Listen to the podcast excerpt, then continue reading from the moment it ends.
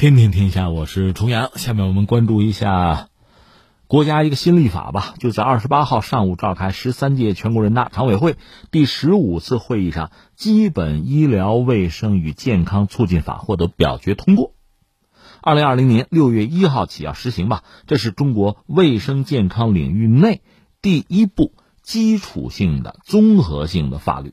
从二零一七年十二月以来吧，这部法律的草案在全国人大常委会先后有四次审议，在中国人大网向社会公布，最终是以国家法律的形式对医疗卫生健康领域内的社会关系和行为做了规范。当然，我们要说作为一部法律吧，它里面涉及内容是很多了。但是呢，今天大家可能更关注的是什么呢？是医闹，针对医闹事件屡禁不止吧。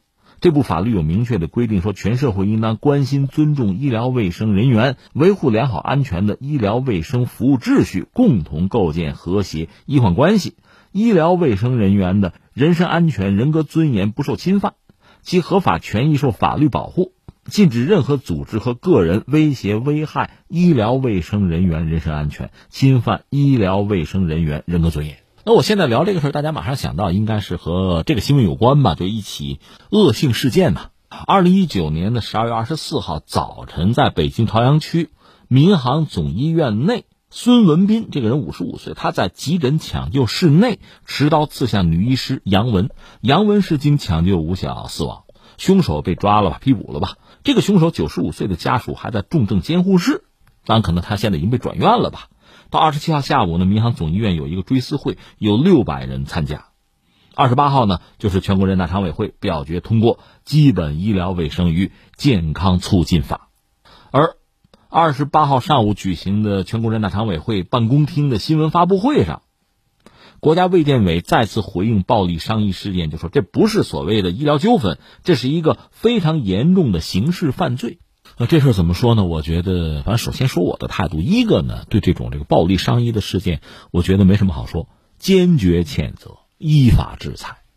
因为一旦涉及到这个医患关系这个事情，其实它是一个很大、很复杂的一个系统的大问题。那真要聊起来也不是一两句说得清楚，所以我主张什么呢？画圈最核心，现在我们讲最直接的这个问题：患者啊去医院去就医，他和医生双方啊其实不对等，在这个专业知识上，在信息上，包括主客场嘛，他肯定是不对等的一个状况。确实有一个就是患者本身他的权益怎么被尊重和维护的问题。但是如果你就带着刀就去了，这不是一个就医的姿态啊。那么，医生、医护人员基本的安全，他的利益的保障，那就是一个问题。所以，在这儿，我想呢，咱们就拿法律说事儿吧。如果患者，包括患者的家人啊，担心自己的权益受到了损害，有没有法律能够保障？那我这方面我知识也不专业，我懂得也少，我知情权也不够，那我的权益怎么保障？说到底是这么一个问题。那至于现在医护人员的生命安全都得不到保障了，这是刑事案件了。这个刚才我们说的那个问题已经不是一个层面的事情了，到伤人到杀人这个层面，那就刑事案件了。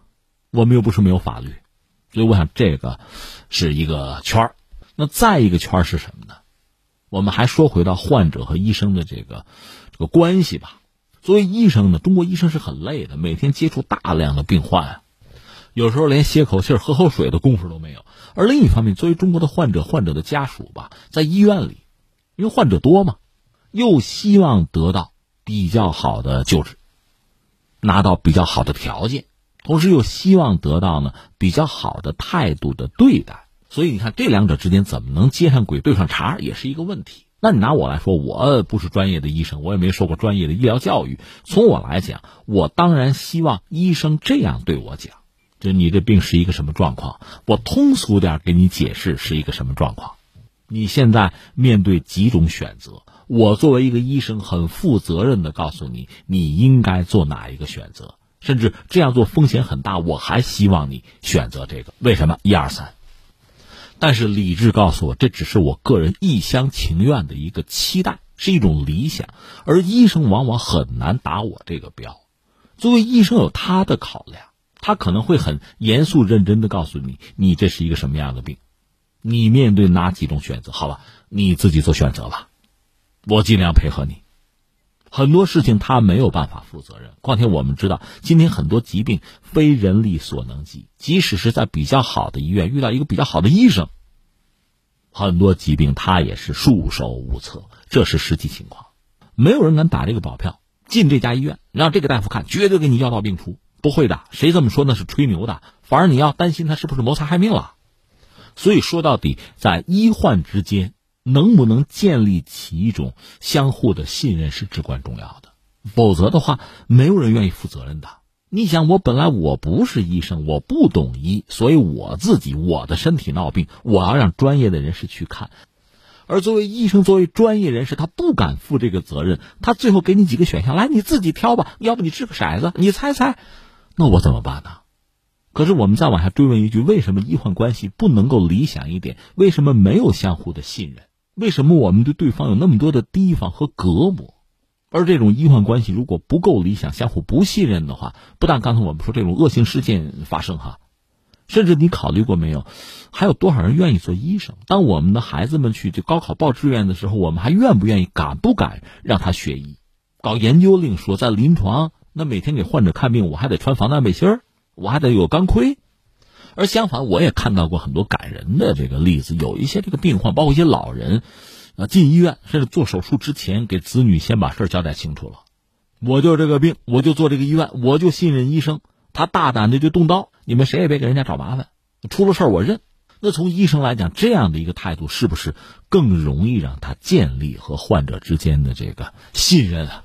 那作为医生来讲，也愿意尽自己的力量，就和患者共进退吧。战胜病魔吗？这样是不是更好？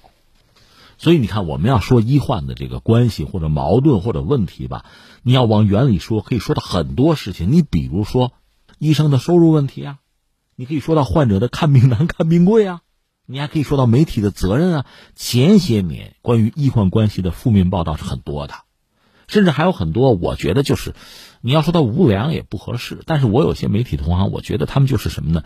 就是无知嘛。缺乏这方面的知识，搞出很多这个报道，比如什么八毛门、什么缝肛门，就这样的事情都发生。那这个产妇嘛，说是没给红包，那医生无良，据说把肛门给人家缝住了。我专门请教过医生，有没有这种状况？说可能会有，有痔疮啊，怕产妇流血过多呀，可能会缝。那如果这是一种正常的处置的话，你用这个道德去做衡量，就把这个医生啊，就推到患者的对立面，推到舆论的风口浪尖。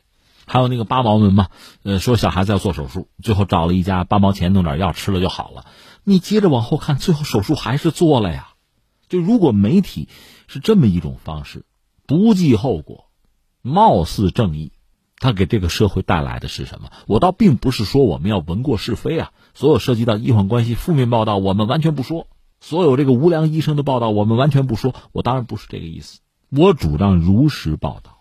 这样才可以让我们对这个医患关系有一个比较清晰的、准确的、全面的把握啊！我是这样理解这个事情。但是时至今日吧，我就觉得，不管是媒体也好，还是我们作为这个呃普通公众吧，因为我不是学医的嘛，我觉得我们对相关的这个医疗医学的知识、常识，应该多少有一点了解。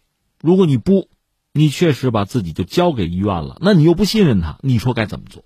那通过恶性的伤医事件，能够维护自己的权益吗？维护不了，而且它会对整个就中国的这个医疗这个体系啊体制的建设带来很负面的影响，没有人愿意做了嘛。